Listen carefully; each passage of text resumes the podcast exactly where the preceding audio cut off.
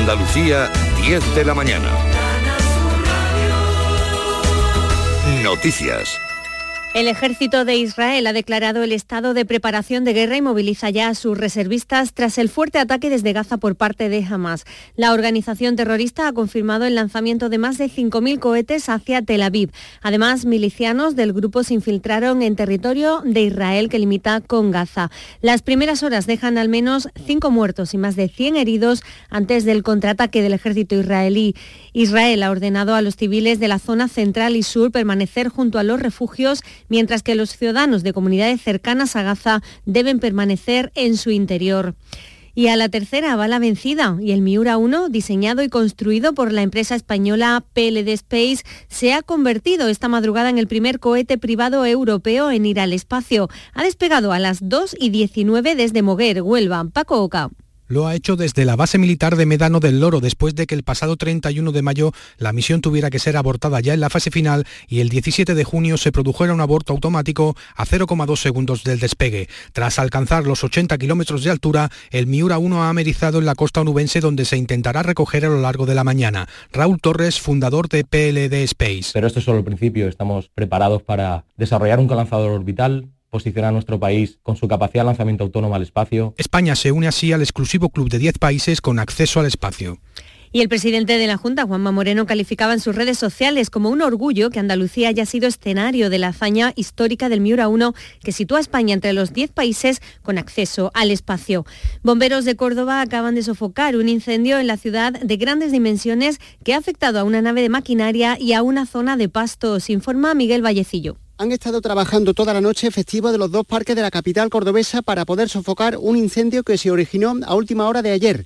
Incendio que se declaró en una nave del polígono industrial de las quemadas, en el kilómetro 398 de la autovía A4.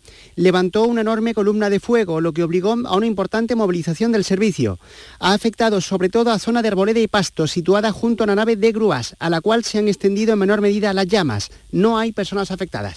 Finalizada la cumbre, Granada vuelve a la normalidad. El aeropuerto ha recuperado su actividad habitual. También se ha dado por finalizado el dispositivo de seguridad y los cortes de calles de los dos últimos días. La Alhambra recupera hoy sus visitas habituales. Un paréntesis con algunas molestias inevitables que ha llevado al delegado del Gobierno en Andalucía, Pedro Fernández, a felicitar a los granadinos por su comportamiento y paciencia. El resultado ha sido un resultado muy positivo, con una afección mínima dentro de que alguna tiene que haber sin más remedio en la ciudad de Granada, lo pues el comportamiento ejemplar que está teniendo la ciudad de Granada, sus ciudadanos, con una paciencia importante, mostrar una satisfacción muy importante. Y la princesa Leonor jurará bandera este sábado junto a sus compañeros de promoción en la Academia General Militar de Zaragoza. A esta hora mm, tenemos 20 grados en Granada, 21 en Jaén, 22 en Córdoba y Málaga, 23 en Huelva y 24 en Sevilla, Almería y Cádiz. Andalucía, 10 y 3 minutos. Servicios informativos de Canal Sur Radio. Más noticias en una hora. Y también en Radio Andalucía Información y canalsur.es.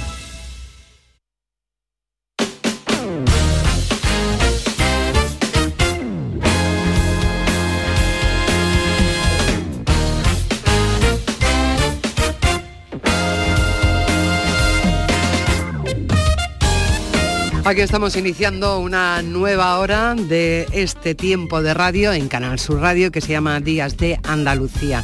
Y tenemos muchas cosas todavía que contar, que compartir, que disfrutar. Dentro de un instante vamos a saber de más música andaluza.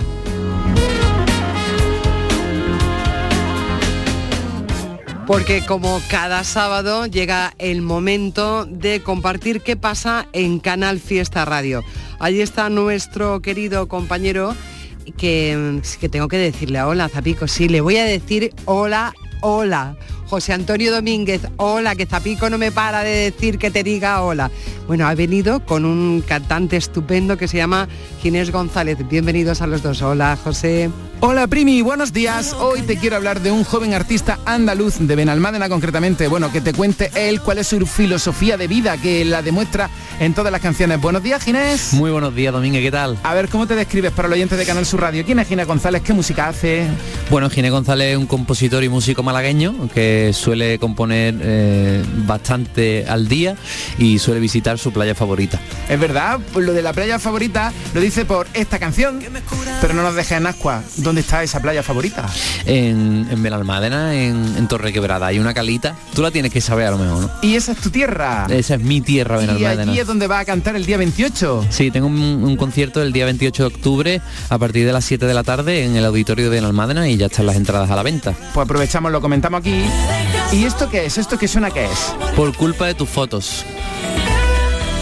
¿Y eso? ¿Por qué? Por culpa de tus fotos no dejo de pensarte si ya te vi con otro para que darle más vueltas. ¿Y esta? ¿Esta cuál es? Eso es pues hacer ruido en una canción que se llama Lo Callado. Muy bien. y ahora vamos a escuchar una que es una bachata, ¿no? Sí. Está muy de moda ahora la bachata otra vez.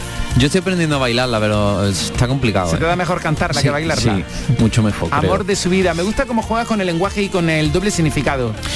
Amor de su vida que es amor de subir y de su vida de vida. Claro, ahí está el chiste. ¿Y surgió la historia en un ascensor? Sí. Ah, qué curioso. Sí. Pues mira, preséntala tú al oyente de Canal Sur. Yo recuerdo que el 28 de octubre este artista que se llama Ginés González estará en el auditorio de Benalmádena. Y hoy ha venido aquí, Carmen, a tu programa, pues para regalarnos su música. Así que nada, amor de su vida. ¿Cómo la presentamos, Ginés? Bueno, pues esto se llama Amor de su vida, es una bachatita para mover el, esqueleto y de Ginés González y espero que os guste.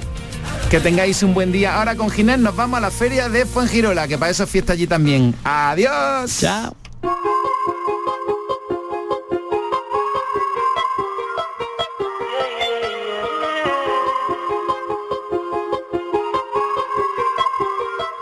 Se terminó en el ascensor no soy el amor de su vida.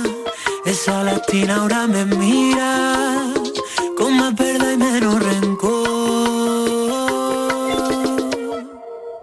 Si tú me llamas y no contesto es porque estoy. Antonio Domínguez que nos ha traído desde Canal Fiesta Radio a Ginés González.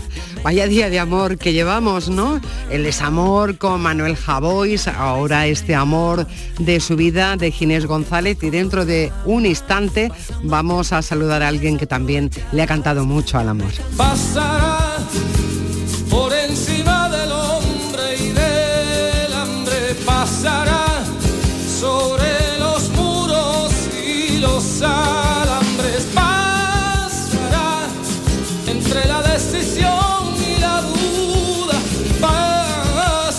Tengo que reconocer que esta era una de las canciones de mis canciones favoritas de aquella pensión triana. Ha pasado el tiempo, han pasado 30 años desde que se publicó este disco que fue un antes y un después en la carrera de Javier Ruibal. Y esta noche Javier Ruibal está en Málaga, va a estar tocando en la cochera Cabaret y un ratito antes se ha venido por aquí para estar con nosotros en Días de Andalucía. ¿Qué tal Javier? Buenos días. Buenos días, muy bien, muy a gusto. Muy a gusto, ¿no? ¿Preparado ya para el viaje, ¿no? Caminito de Málaga. Sí, sí, poniendo todo en su sitio para, para que la pensión luzca como en sus mejores momentos. Por cierto, no recreáis la pensión de, aquel, de aquel primer disco, ¿no? Sino que vais natural, con vuestro equipo, normal, como siempre. ¿O hay algo especial también en el escenario? Lo que hay es una emoción que no veas. Sobre todo por dos factores. Uno, por mi parte, porque yo cada vez entro en unos periodos de emotividad más frecuentes y confieso que me dan mucha, mucho, mucha alegría, pero también me conmueven mucho, ¿no? Y, luego, segundo, porque llevo una banda toda joven, toda de gente que no como nosotros, que aprendimos eh, en la casa puerta y en las calles, sino sino de escuela. Y claro, son tan brillantes y son tan, tan bonitos verlos tan jóvenes ahí tocando tan bien, que bueno, doble emoción. Tremenda banda, bueno. Tremenda, tremenda, ¿verdad? Sí, bueno, las críticas de vuestro concierto en Madrid ha sido mm, estupendo. Creo que se agotaron todas las entradas en Madrid y que toda la gente, mm, yo creo que como tú también, entre la emoción y la ilusión pasaron un rato buenísimo. ¿Esa ha sido tu experiencia, el concierto de Madrid, también que estuviste en Santi Petri este verano? Sí, y también se agotaron las localidades enseguida y, esta noche también están agotadas en, en Málaga. Y bueno, de hecho da un ánimo precioso, ¿no? Y no sé si te parece que estuviera yo empezando mi carrera y no, y no ya casi saliendo, ¿no? Eh, es estupendo, estupendo. Eh, yo tengo sobre todo agradecimiento al público porque, bueno, cuando una vez que te elige eh, como de su predilección y lo mantiene, esa, decisión la mantiene durante años, eso es digno de, agradecer. Pero aparte de eso, este disco tiene una fuerza muy especial que no pensábamos cuando lo grabamos que iba a ser así y mira, así resultó, o sea que, íbamos, de sorpresa en sorpresa y todavía es una sorpresa que guste tanto. Bueno, lo, que es una alegría es poder disfrutar de sorpresa a lo largo de la vida. ¿Te apetece, Javier, que repasemos un poco la historia, por si hay alguien muy, muy joven que no sepa qué pasó con Pensión Triana? ¿Te apetece irte a 1994, que parece que fue ayer, pero han pasado 30 años? Tenía yo un tupé que daba gloria. La verdad que físicamente hemos cambiado mucho, pero como tú decías hace un momento, el espíritu es el mismo. Tú ya habías sacado tres discos que estaban muy bien. Yo recuerdo aquellos discos que tenían canciones maravillosas. Eh, que haces tú aquí una gaviota en Madrid? Me acuerdo de aquella canción porque la cantaba mucha gente, ¿no? Que tenía que ir y venir para buscarse la vida. Y luego llegó este disco que tú grabaste en, en directo ya con tu propio control y con unos músicos extraordinarios. Si es tremenda la banda que te acompaña ahora, en aquel momento eran jóvenes también muy punteros, ¿eh? Hombre, estábamos todos que nos rebosábamos de salud y de, juventud y todos con su carrera ya trazada y, fue un acto de, arte y solidaridad porque yo los llamé a Chano Domínguez, a Martirio, a Jim Parsons, a, este Antonio Toledo, a, Guillermo, a Guillermo McGill, a Guillermo McGill, a todos, ¿no? A Carlos Carli, todos, todos vinieron a aportar su, su, bueno, su maestría dentro de la juventud que ya tenían, pero a favor de obra, o sea, sin ningún celo de, no, yo solo hago mis discos, no, qué va, qué va. Vinieron todos y, entregaron ahí una cosa tan hermosa. Que claro, ese disco lo bueno que tiene es que hay eh, no sé cuántas canciones de, discos, de esos tres discos anteriores y seis nuevas. Y, y claro, el que te descubre a partir de ese disco piensa que uno es un fenómeno galáctico, ¿no? Uno llevaba unos años trabajando y acumulando eh, un poquito de experiencia hasta que salió ese, disco, ¿no? Otra característica muy interesante de Pensión Triana es que lo grabaste y en dos días en un estudio, pero con público, que creo, Javier, que es la primera vez que se hizo en España algo así. Que yo supiera, sí, hasta ese momento yo pregunté y repregunté y nadie me dio señales de lo contrario. Y inmediatamente después se, hicieron unos cuantos. Es que es, estupendo porque la calidad que tiene la grabación en estudio se complementa con la calidez del público ahí, ¿no? Y la experiencia, la, la, travesura, ¿no? De que el público se siente que se ha colado en el lugar donde los músicos hacen sus cosas, ¿no? Y, había una ilusión y una emoción muy doble, por, otra parte. Era un poco eso, travesura y también velar por la buena calidad de la grabación y no me imagino que, también, una sala. Que también había espacio, ¿no? Para tantos músicos y encima el público. Hombre, había una barra interesante y, una, y, un catering también interesante que los puso muy a gusto. ¿eh? Quiero decir que el público participó porque tenían, eh, aparte de esa emoción de estar ahí, estaban muy bien servidos, era una casi su fiesta particular, ¿no? Y bueno, que yo resultó muy gracioso, la verdad es que resultó muy gracioso.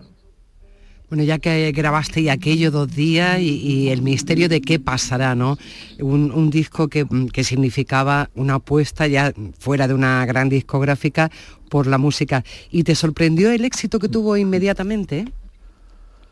Sí, hombre, claro que sí, siempre te sorprende, sobre todo cuando vienes de estar descatalogado, que es casi semisepultado, de pronto eh, vuelves a la vida con un repertorio muy lucido, tocado por unos músicos maravillosos, es decir, era, realmente un, lujo, no lo digo yo porque fuera el autor, sino porque realmente era un momento, mm, aquellos discos, en ese, ese disco en aquel momento fue un lujo. Eh, y la gente supo verlo, supo darse cuenta además de que ahí estábamos buscando eh, lugares eh, cercanos a, nuestra identidad mm, española o andaluza o flamenca, llámale X, ¿no?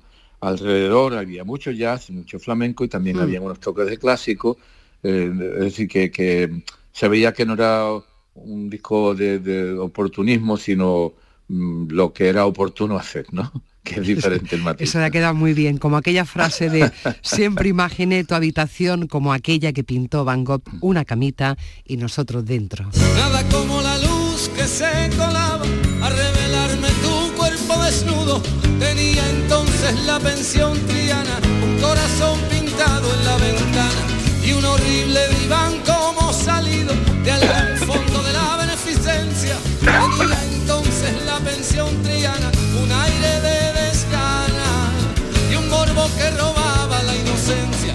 Yo sufría un sofoco en el Pensión Triana, una canción que sonaba por, por todos sitios y que bueno, estaba lleno de amor y también desamor. Hablábamos hace un momentito, Javier, con Manuel Javois, que ha sacado un libro sobre, sobre el desamor. Estoy deseando, estoy deseando bueno, han, contado que se sufre, ¿eh? que se sufre mucho.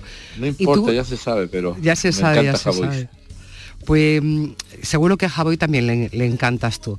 El caso es que tú has cantado mucho al amor y no tanto al desamor, ¿no? En tus canciones siempre ha habido una visión muy positiva del amor. Yo canto al ratito después en que te has quedado sin el amor que tenías, por la causa que sea, y en lugar de tirarte en un rincón a decir qué desgracia, mm, hacer dos pensamientos. Uno, que, nos quiten lo bailado, si son capaces de quitarnos lo bailado, lo vivido, recordarlo siempre por el lado positivo, con, la energía hermosa de haber vivido un amor. Y luego el segundo pensamiento es lo que le decía eh, con mucha gracia la madre de una amiga mía, que se había separado y estaba la mujer muy angustiada, no estaba fatal. y la madre le dijo, mira niña, más para adelante hay gente. Y quiere decir que, el mundo está ahí, el corazón está siempre abierto a, enamorarse, sobre todo y, sobre todo a dar amor, es decir, porque eh, una de las cosas que, mis canciones eh, cuentan es, que uno está como eh, milita en el hecho del amor que en ese momento se está viviendo, sin pensar si mañana se acabará, si por la causa que sea dejará de existir y vivirlo con intensidad. Pero sobre todo tener el buen recuerdo y no, no tirar por tierra todo lo vivido como, así con desdén, ¿no? no esa es, las canciones mías son historias de amor que casi todas terminan, ¿eh? Es curioso, ¿no? casi nunca continúa, pero lo, el continuará es eh, qué bien me ha sentado, ¿no? Sí, el continuará. Qué bonito ha sido. hay más capítulos. Hay más y capítulos. más para adelante hay gente. Y más para adelante hay gente. Y en aquel disco, en el Pensión Triana, seguía recorriendo porque tenía muchas canciones y siempre había, había tantas joyas como por ejemplo aquella Rosa Azul de Alejandría. Estaba con una canción, un vino para repetir un solo beso en Plaza Nueva.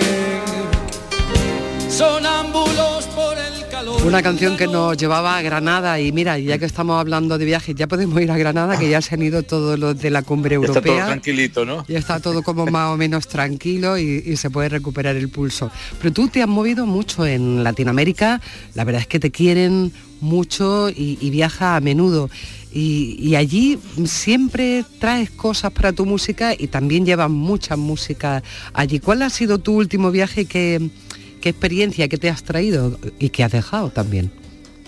Bueno, el último fue, eh, fue en noviembre de este año pasado. O sea, ya te toca enseguida otro viaje.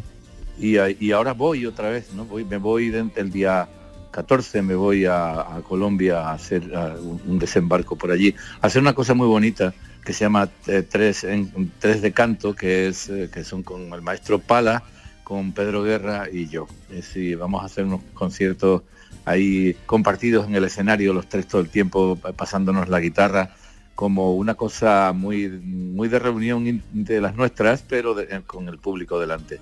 Ya ves que a mí estas experiencias me gustan mucho, ¿no? Lo de hacer la travesura. Y, siempre creo que, voy, llevo una, o lo que les dejo es la idea de una, eh, a ver, por decirlo con delicadeza, una madre patria, que allí se sigue diciendo, no se habla de España como eh, más complaciente, eh, menos pendiente de considerar los conquistados, sino más bien de ir a, en todo caso, a, reconfortar o reconocer sus identidades y, en, un trato de absoluta igualdad compartir lo que tenemos, que es una lengua, una cultura y, una vida que vivir, ¿no? Y, me traigo... Una, forma de sentir también muy parecida. Mm. Todo, todo, si es que es muy relacionado. Lo que ocurre es que oficialmente siempre hay un nosotros arriba, ellos abajo, ¿no? Siempre ha habido históricamente. Y todavía hay gente que habla de eso, de como la gran hazaña, en vez de hablar del expolio mm, vergonzante, se habla de la gran hazaña, de la conquista de América y tal, en nombre de la fe. Todavía hay un montón de cosas que están ahí muy mal expresadas e inculcadas a machamartillo, ¿no? Entonces, yo voy de embajador de eso, como todos nuestros compañeros cantantes y artistas de teatro y de cine y todo, o sea, vamos tratando de que eso se diluya y en un trato de, igual a igual, ¿no? Y me traigo pues el corazón lleno de simpatía, de afecto, de un público que es altísimamente respetuoso con todo el hecho cultural, pero de una manera eh, es desorbitada, o sea, es todavía reverencial la actitud que, el público latinoamericano tiene con el arte y eso, bueno, pues es un premio que uno no, no se ha ganado, es un regalo, ¿no? Hombre, algo habrá hecho, Javier, algo habrá contribuido a ese reconocimiento, digo yo. No, pero digo, hombre, ya con que me aplaudan cada tres minutos, como decía Crae, que tenía la gracia, decía, a los actores tienen que esperar una hora, nosotros cada tres minutos. Que me aplaudan cada tres minutos, que se, que me despidan con alegría y yo me venga con esa cosa contenta, pues ya me parece un regalo. O sea, uno hace su trabajo y, y ya está. Pero también una de las cosas que más me gusta últimamente es venirme con, con literatura eh, después de Colombia, de Argentina, de Uruguay, de, Chile, venir con, la maleta llenita de, libros. Y en la última jornada me, traje bastantes eh, eh, novelas de escritoras de, Perú, de Colombia, de Chile. Y este tipo de asuntos me, me está abriendo una visión en este momento en que la en que el posicionamiento femenino sobre sus derechos, eh, ya no digo feminista, sino meramente femenino, en el momento que la mujer está reivindicando su posicionamiento en, plenitud de derechos, saber qué sienten las mujeres de esos países, pues es también muy, muy interesante. Supongo que alguna canción saldrá de eso. Seguramente. Bueno, y, en algún momento poner listado de tus descubrimientos para que todo el mundo esté pendiente. Esta noche tiene un concierto en Málaga, ya todas las entradas vendidas en la cochera Cabaret, que va a ser un concierto precioso con esa banda estupenda, donde también está tu hijo Javier Ruibal a la batería y, José Recacha, en fin, que son una banda estupenda. ¿Cuántos conciertos más va a dar en Andalucía? ¿Ya cuando vuelvas de América o te queda alguno en estos días? ahora mismo, ya cuando vuelvo a la América continuaré, además que ya estoy en ciernes de, presentar el, nuevo disco que se llama Saturno Cabaret y que es una obra coral bastante complicada de, de, vender, digamos, porque somos muchos, somos nueve músicos, dos bailarines, más técnicos, más tramoyistas, en fin, es un... Yo no sé por dónde va a salir esto, pero estoy a punto de presentar el disco, entonces ahora me centraré un poco más también en, eso. Eh, Pensión Triana tiene la suerte, como se está viendo, que no tiene caducidad, es decir, que donde vaya surgiendo la oportunidad de ir a tocarlo, pues lo, tocaremos. Tenemos pendiente una fecha en Valencia tendremos, que, que eso sí está casi al caer, pero todavía no se puede anunciar y seguro que por Andalucía lo tocaremos bastante más veces, claro que sí. Bueno, de momento, esta noche en Málaga, mm, después ese viaje a Colombia y esperando Saturno Cabaret, que, lo presentará en breve. Ha sido un gusto tenerte aquí, Javier, que vaya muy bien el concierto de esta noche y que vaya muy bien también el nuevo disco. Luego ya quedaremos para la presentación cuando ya esté en la calle. Buen viaje y a disfrutar de, todo lo bueno que tiene la vida, entre otras cosas, pues poder escuchar las canciones de Javier Ruibal. Muchas gracias por atendernos. Muchísimas, muchísimas gracias a ti, primo, y a toda la audiencia. con el pelao, se apalancan en la esquina, cantando por los chunguitos, no se quede el aero. parte de nuestra historia emocional, musical, con Javier Ruibal. Volvemos en un momentito. En Canal Sur Radio, Días de Andalucía. El 25 de mayo de 2006 se celebró por primera vez en la historia el Día Mundial del Orgullo Friki. Vamos a ver, si hasta el Orgullo Friki tiene su día, tú también te mereces el tuyo, ¿no? Con mi día de la 11 elige tu fecha especial y juega con ella. Todos los días por un euro gana hasta 3.000 euros. Mi día, el sorteo más tuyo. Y recuerda, uno de cada cinco toca. A todos los que jugáis a la 11, bien jugado. Juega responsablemente y solo si eres mayor de edad. Canal Sur. La radio de Andalucía. Niño, tráeme algo fresquito de la nevera. Pero papá, si esto está más caliente que el queso de un San Jacobo. ¿Nevera rota? Aprovechalo. Las ofertas de verano de Tiendas El Golpecito y consigue por fin la nevera que mereces. Tiendas El Golpecito. Electrodomésticos nuevos, son y sin golpes o arañazos, más baratos y con tres años de garantía. En Alcalá de Guadaira y Utrera. 954 100 193. www.tiendaselgolpecito.es ¿Vas a salir en la cabalgata de Reyes? Ven a Juguetes Velando, empresa dedicada exclusivamente a la venta de caramelos, balones y juguetes para cabalgatas de Reyes Magos a precios inmejorables. Llámanos al 622 20 27 81 o ven a visitarnos a nuestra nave en Camas, Polígono Industrial Los Girasoles. Regala ilusión con Juguetes Velando. Siempre has sabido que en Airesur encuentras todo lo que buscabas, lo que no sabías que querías hasta que lo viste y entonces supiste que ya no podrías vivir sin tenerlo. Un lugar que no deja de sorprenderte y mejorar para ofrecerte cada día todo lo que te gusta. Descubre todo lo que te estamos preparando en nuestra nueva web ccairesur.com y gana una tarjeta de 200 euros. Airesur, todo lo que te gusta. La mañana de Andalucía con Jesús Vigorra es actualidad, análisis, servicio público, entretenimiento y diversión. Hoy vamos a hablar, hemos hablado de la chispa antes, de la gente con chispa. Adiós, adiós, Ya se vamos a, recapitular el minuto de oro de esta mañana y así lo compartimos. La mañana de Andalucía con Jesús Vigorra. Os espero de lunes a viernes a las 6 de la mañana. Contigo somos más Canal Sur Radio. Contigo somos más Andalucía. Este domingo, después del deporte, llega el humor y la diversión con el show del comandante Lara. Si crees que lo has escuchado todo, tienes que seguir el programa. No te vas a arrepentir. El mundo más absurdo y divertido de Luis Lara, que siempre, siempre te hace reír. Los domingos, a partir de la medianoche, el show del comandante Lara. Contigo somos más Canal Sur Radio. Contigo somos más Andalucía.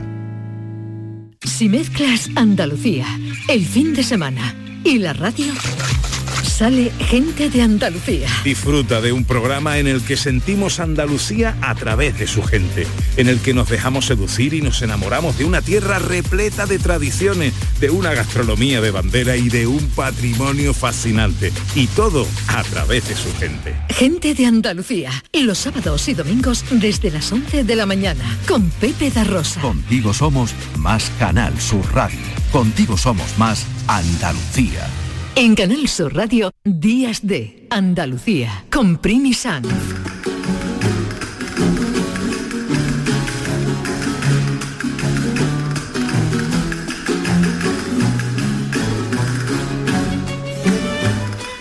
Hoy en este tiempo de actualidad histórica vamos a mezclar el pasado, pero con el presente, con el presente de esta misma madrugada.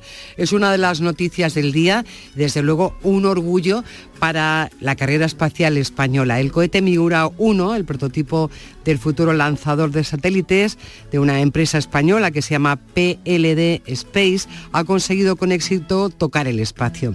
Eso le hubiera gustado mucho, como ya comentábamos en un principio, a Emilio Herrera Linares, porque él fue un pionero en los intentos de vuelo estratosféricos y esto sucedía a principios del siglo XX. También se inventó el traje especial. En fin, vamos a recordar hoy a este granadín universal porque pocos saben o sabían entonces, y andaluces hoy, quién era este hombre que creó un prototipo de traje espacial que inspiró más de 30 años después a la NASA para crear los trajes espaciales de los astronautas, incluidos aquellos que llevarían luego en la misión Apolo 11, la que llegó a la Luna en 1969.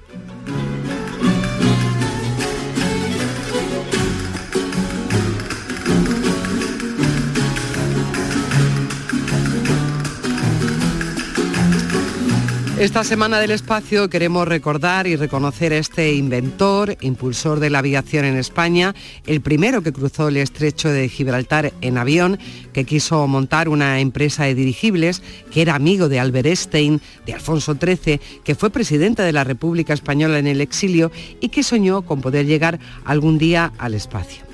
Emilio Herrera era un científico adelantado a su tiempo que soñaba con eso, con alcanzar la estratosfera. Su padre también era muy, muy aficionado a todo lo que tiene que ver con, con el espacio, los inventos, y desde el centro de Granada incluso de vez en cuando lanzaba algún cohete, algún cohete que en este caso era una canastilla con un globo, para llegar y, y subir algunos metros. En ese ambiente se desarrolló, creció Emilio Herrera. Tal vez por la influencia de su padre y sus inventos, que era el padre militar de profesión, y también porque Emilio Herrera era lector de novelas. ¿De quién? Pues de Julio Verne, como es evidente. Durante, bueno, él ya se hizo militar y durante la guerra de África se convirtió en piloto de, de lo que entonces era muy básica, una aviación muy básica. En realidad tenemos que hablar que Emilio Herrera Linares estuvo muy presente en Tablada, de hecho, en lo que hoy conocemos como Tablada. De hecho, después de aquel vuelo en el estrecho, desde Tetuán hasta Tablada, le estuvo esperando en aquella base muy precaria, entonces el mismísimo Alfonso XIII. Y Alfonso XIII lo convierte en ese momento en Caballero de su Orden. En 1914 acaparó las portadas de toda la prensa europea precisamente por eso, por sobrevolar el estrecho de Gibraltar. Y estaba muy contento Herrera Linares porque, que él dijo, por primera vez una bandera española pasa por encima de Gibraltar eran las cosas de un señor que puso también en marcha el laboratorio aerodinámico de Cuatro Vientos. Lo inauguró en 1921. Estaba dotado con uno de los túneles del viento más grandes y modernos de aquel momento.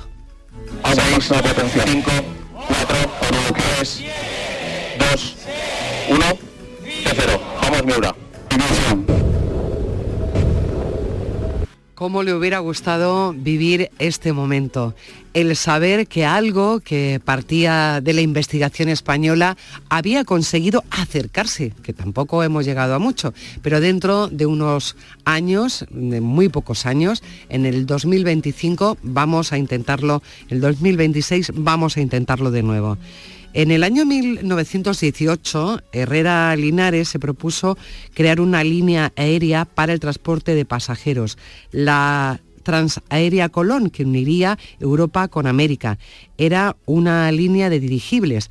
Nadie en España vio lo que él ya había visto, que podría ser algo que desarrollaría pues la conexión con América. Fue una empresa alemana la que se quedó con aquella idea y de hecho junto con el comandante José Ortiz Echagüe, pilotaron la mayor aeronave de su tiempo, el Gran Zeppelin LZ 127, el dirigible alemán que atravesaría el Océano Atlántico. Más tarde, Emilio Herrera colaboraría con Juan de la Cierva para la invención del autogiro. Y una de sus ideas más ambiciosas era llevar a cabo un vuelo estratosférico. Era una ascensión muy pequeñita a través de un globo con 26.000 metros de altura. Este reto que nadie había intentado hasta el momento. Y diseñó ese traje espacial que aislaría al piloto del frío y de la presión y que además le proporcionaría oxígeno y movilidad. El traje estaba formado por tres capas, una de lana, otra de caucho y una tercera de tela que estaba reforzada con cables de acero. Estas capas iban forradas por otra capa exterior de plata que evitaba el recalentamiento. Algo tan, tan básico iba acompañado por un casco cilíndrico que era de acero y recubierto de aluminio con un triple cristal para evitar la radiación solar. Además, contaba con un micrófono para permitir la comunicación por radio. Por último, las articulaciones estaban provistas de un sistema de acordeón que le permitía la movilidad del piloto. Esto lo inventó un andaluz, un granadino, Herrera Linares, y evidentemente, luego más tarde, años más tarde, lo importaría, lo compraría de alguna manera la NASA. Herrera Linares, después de la Guerra Civil Española, se exilió en Francia y allí vivió de sus patentes, siguió con sus investigaciones y forjó importantes amistades. Albert Einstein le recomendó para el cargo de consultor de física nuclear para la UNESCO, pero no le convenció. Herrera Linares falleció fuera de nuestro país en Ginebra en el año 67 y precisamente en 1993 sus restos fueron eh, devueltos a Granada, su ciudad de origen. En fin, yo creo que lo he contado, o seguro que lo han oído alguna vez, la NASA había ofrecido a Herrera Linares colaborar en su programa espacial, pero este lo rechazó porque no le permitieron que la bandera española ondease en la Luna. En agradecimiento póstumo por su labor, el propio Neil Armstrong regresó a la Tierra y entregó una roca lunar a otro de sus colaboradores, en este caso Manuel Casajún Rodríguez. Hoy, que España se ha acercado un poquito más al espacio, queríamos recordar a Emilio Herrera Linares.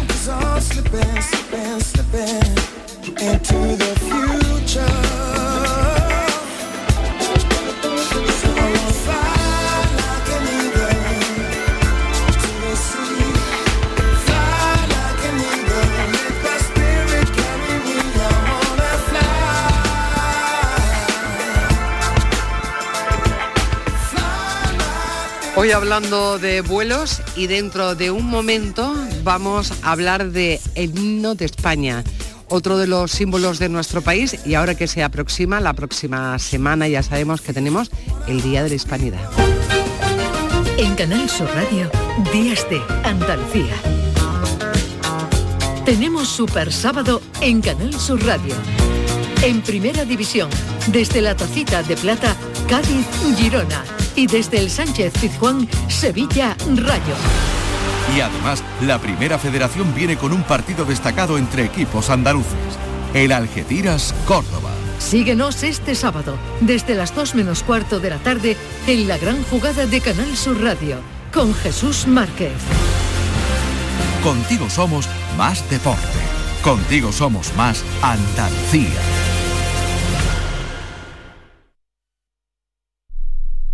Canal Sur Radio. ¿Ya conoces las lavadoras Nevir? Lavadoras de hasta 12 kilos con motor inverter y etiqueta energética clase A. Porque Nevir siempre piensa en el ahorro de la factura de la luz. Con las lavadoras Nevir podrás esterilizar la ropa deportiva y disfrutar de su velocidad de centrifugado y sus tres modos de lavado rápido. Si no la tienes aún, ve ya por tu lavadora Nevir. Este lunes, a partir de la una de la tarde, llega el análisis de la actualidad del deporte en Canal Sur Radio con la jugada de Sevilla. En directo, desde Sin Remedio, vibra con la mejor música y grita de emoción con los partidos más épicos. En Sin Remedio, calle Arcos 33, Los Remedios. Aterriza en Sevilla Decomac, la mayor tienda de muebles del centro de Sevilla. Y para celebrarlo, precios de locura. Cheslong de diseño 549 euros. Conjunto de colchón más canapé de 135 centímetros 449 euros. Estamos en la Macarena, frente a la muralla. Decomac aterriza en Sevilla. Días de Andalucía. Con Primi Sanz, Canal Sur Radio. La primera libertad del silencio. Música.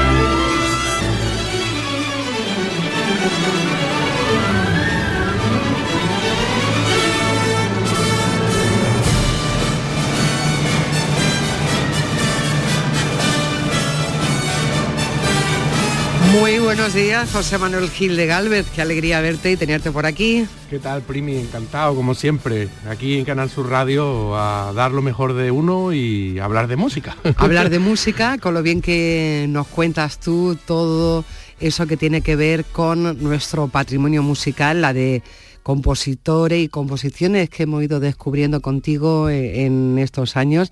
Hemos crecido como oyentes de música clásica y hoy vamos a crecer también como patriotas porque tenemos un himno muy particular en nuestro país que no tiene letra, que eso no sucede casi en ningún país, pero no solo eso, es que tiene una historia detrás apasionante y hoy em, José Manuel Gil de Galvez lo que nos propone precisamente es descubrir esa historia.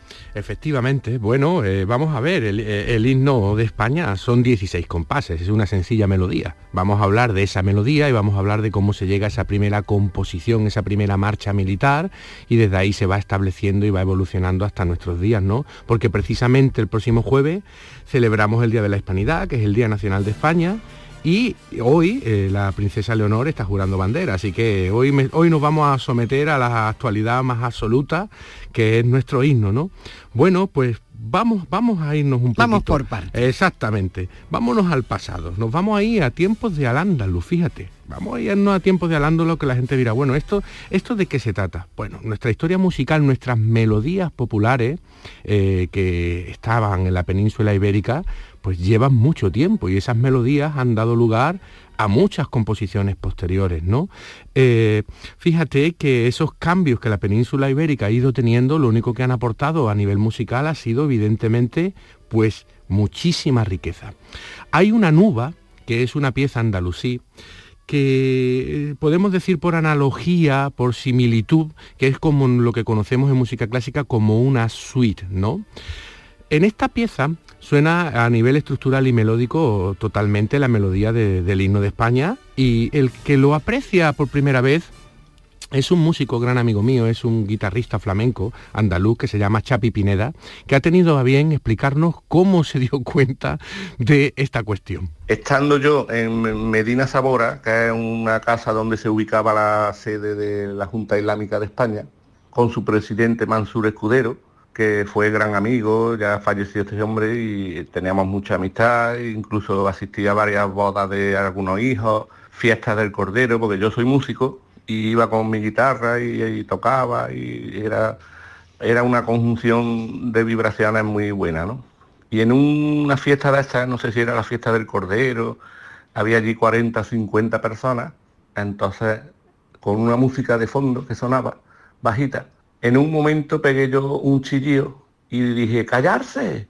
Y todo el mundo se quedó callado, pasmado. ¿Qué pasa? ¿Qué pasa? digo, escuchar.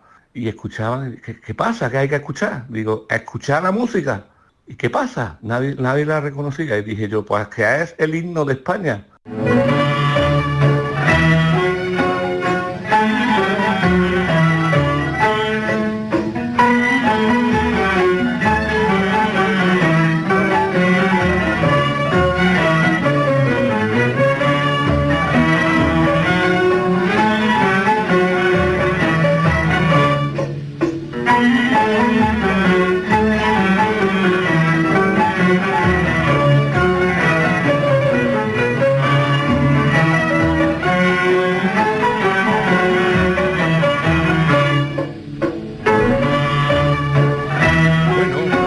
Se reconoce. ¿eh? Está clarísimo, musicalmente eh, está claro que a nivel eh, melódico, que es lo más importante, los saltos interválicos de una nota a otra, no, cabe duda, ¿no? Vamos a, teorizar un poquito sobre esto, ¿no?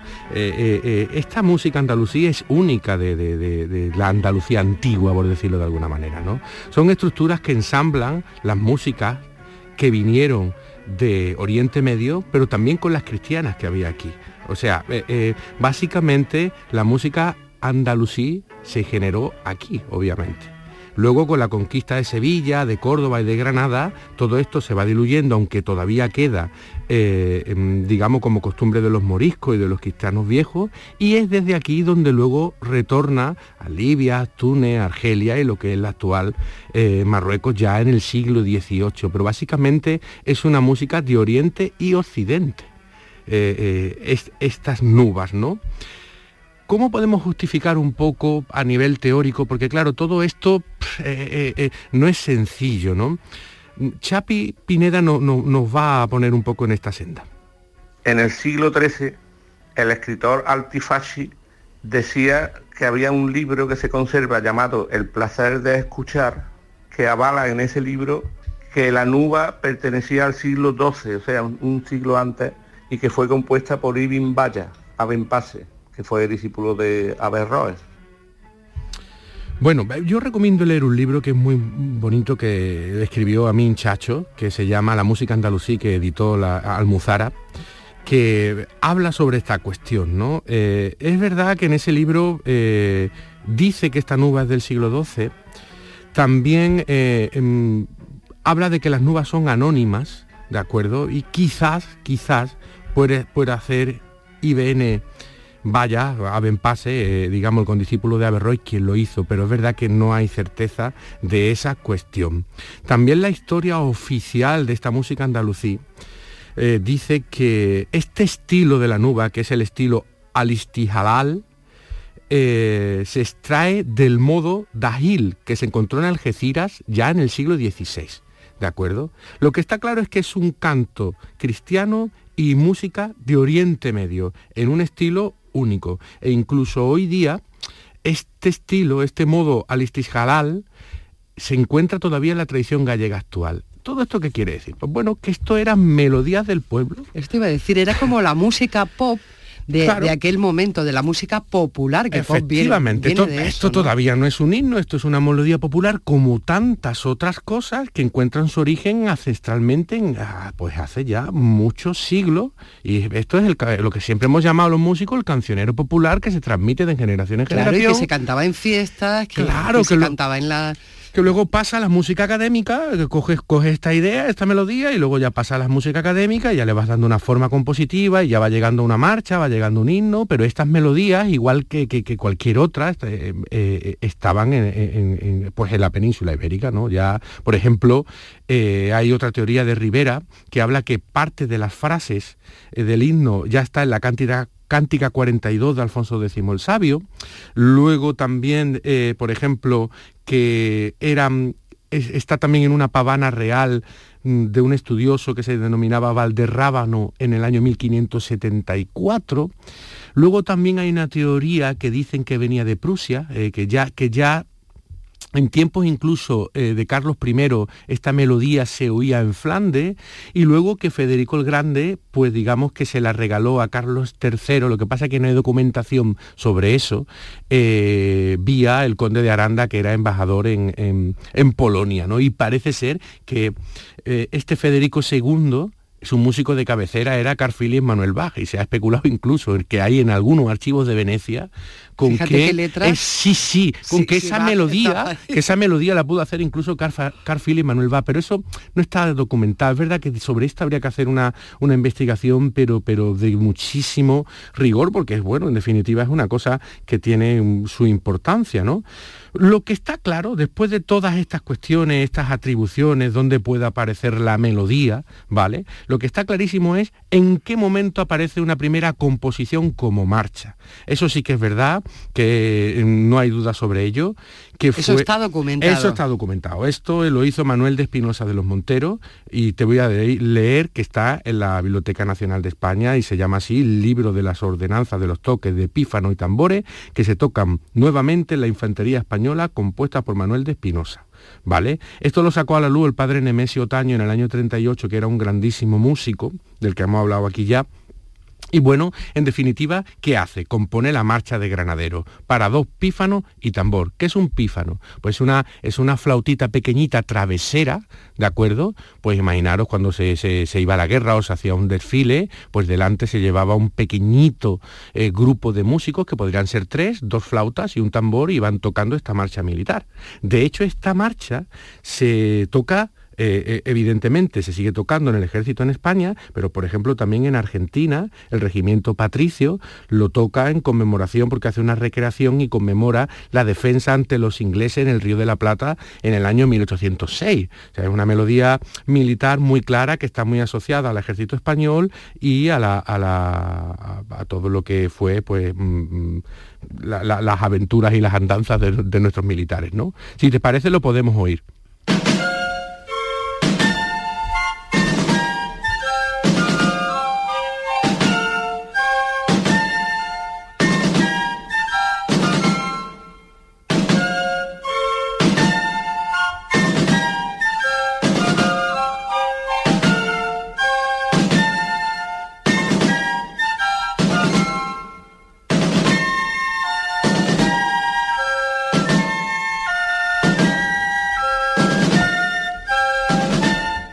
Que está claro, por lo que nos acaba de contar José Manuel Gil de Galvez, es que hay en el pozo de esta ya marcha militar eh, ese origen andalusí, pero también está Alfonso X el Sabio, puede estar Carlos V, puede estar Carlos III, podría salir una letra estupenda recorriendo toda la historia de España que ya está en la música de este himno. Efectivamente, eso es así. Esa melodía popular, pues como otras, está en el imaginario de lo que es nuestro pueblo eh, antaño. Todos los habitantes que han pasado por aquí, por la península ibérica, pues han ido dejando sus huellas. La música se ha ido mezclando y ha ido generando una serie de melodías de todo tipo.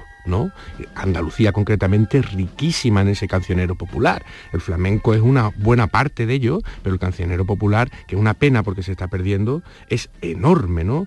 Porque e, esas canciones atestiguan ese paso por, por aquí de muchísimas eh, civilizaciones y culturas distintas, ¿no? Bueno, pues aquí estamos con la marcha de Granadero. Esto ya es la primera marcha, ¿de acuerdo? Esto básicamente es lo que a Carlos III le gusta y comienza a adoptarlo como una especie de marcha real, aunque aún no lo era, pero empieza a identificar ya eh, eh, eh, ese himno de España. ¿no? Luego hay que recordar en este paso los grandes músicos que pasaron por aquí y oyeron esta melodía. Aquí hemos estado hablando en este programa de la estancia de Glinka, que estuvo en Andalucía en la década de 1840 y estuvo registrando un montón de piezas pues evidentemente registró este tema de marcha, porque era muy común y se oía constantemente, eh, y eso se lo mandó a Balakirev, ¿de acuerdo? Que hizo la pieza que hemos oído al comienzo del todo, que es la obertura española.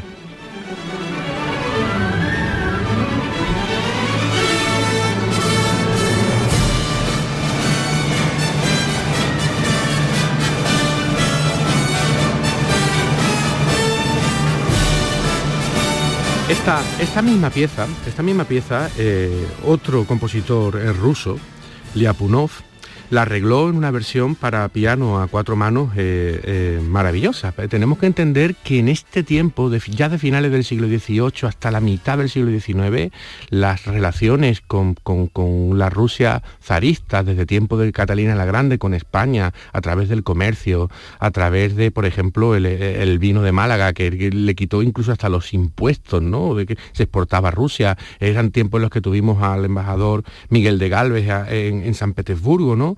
Las relaciones hispano-rusas fueron muy, muy, muy, muy fluidas y entonces, claro, en Rusia se creó toda una imagen de España por, la, por los artistas y por los intelectuales que les encantaba venir, viajar y escribir sobre nosotros, ¿no? Si te parece, podemos escuchar un poquito de esta versión de Liapunov a piano a cuatro manos.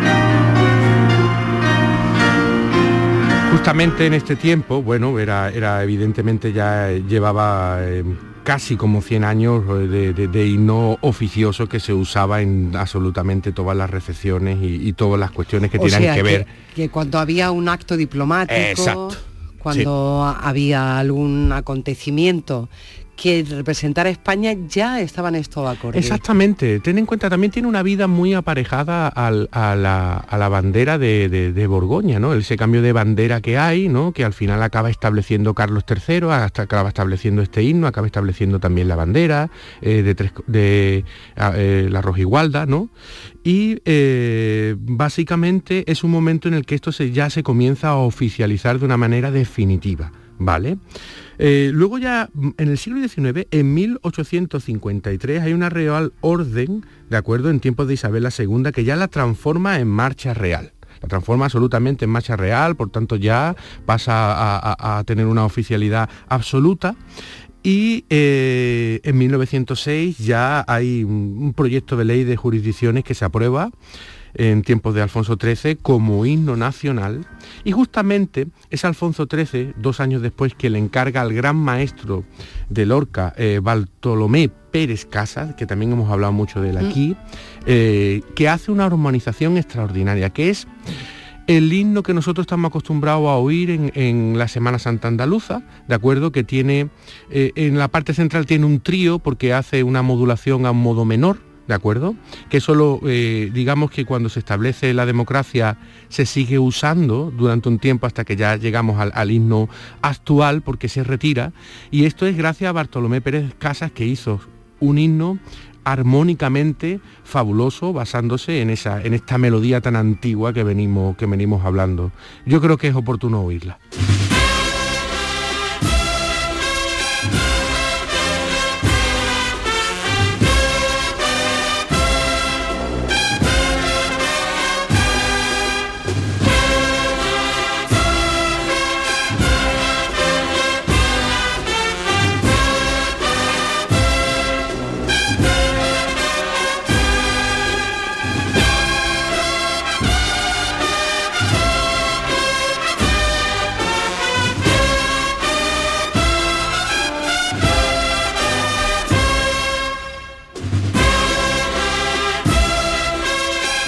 Este el himno ya como lo conocemos y reconocemos eh, Sí, sí, sí. Este es eh, en un, arreglo también de, para banda de cornetas y tambores.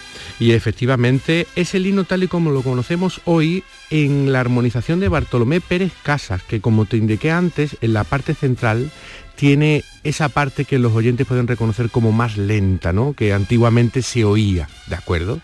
Eh, pero eso ahora vamos a ver que, se quita eh, en, la actualización más moderna que tenemos. Bueno, vamos a hablar un poquito también de la única vez que el himno tiene una letra oficial, ¿de acuerdo? Que fue en el año 1942 cuando el general Franco oficializa el himno añadiendo la letra de José María Pemán. Pero es que la letra de José María Pemán se, se modifica un poco para adaptarla al discurso ideológico del régimen, obviamente, ¿no? Y esta letra fue encargada en el año 1928 por Primo de Rivera. Lo que pasa es que no llegó a ser oficial, ¿no? Y es justamente el único momento donde se tiene una letra que cuando ya se pasa a la democracia en 1978, esa letra se retira, pero se sigue usando el himno de Bartolomé de las Casas, con ese intermedio, ese trío en la parte intermedia de la pieza, ¿no? Porque Llegando al himno más actual, tenemos que hablar de Francisco Grau, que es el maestro que hace la nueva armonización del himno que actualmente está vigente por Real Decreto desde el día 10 de octubre de 1997 y retira esa parte central y es el himno que actualmente escuchamos.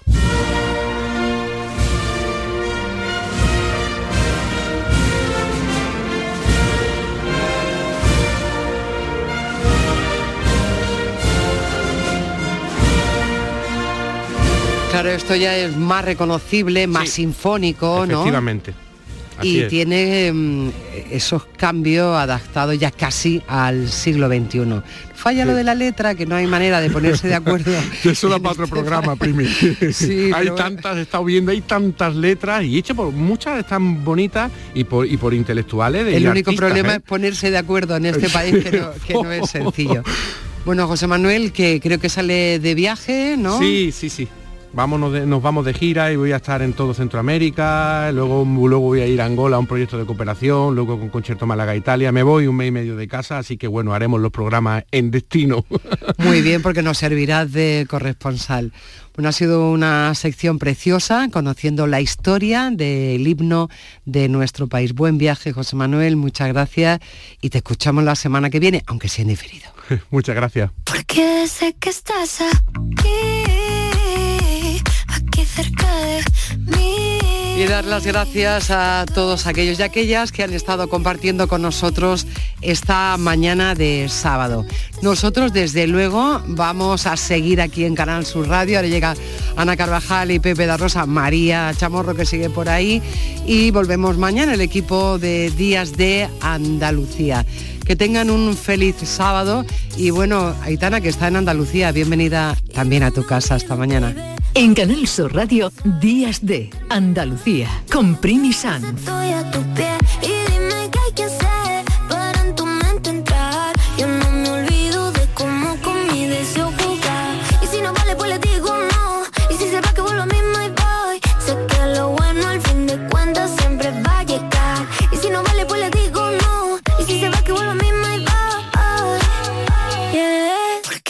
Sé que estás aquí, aquí cerca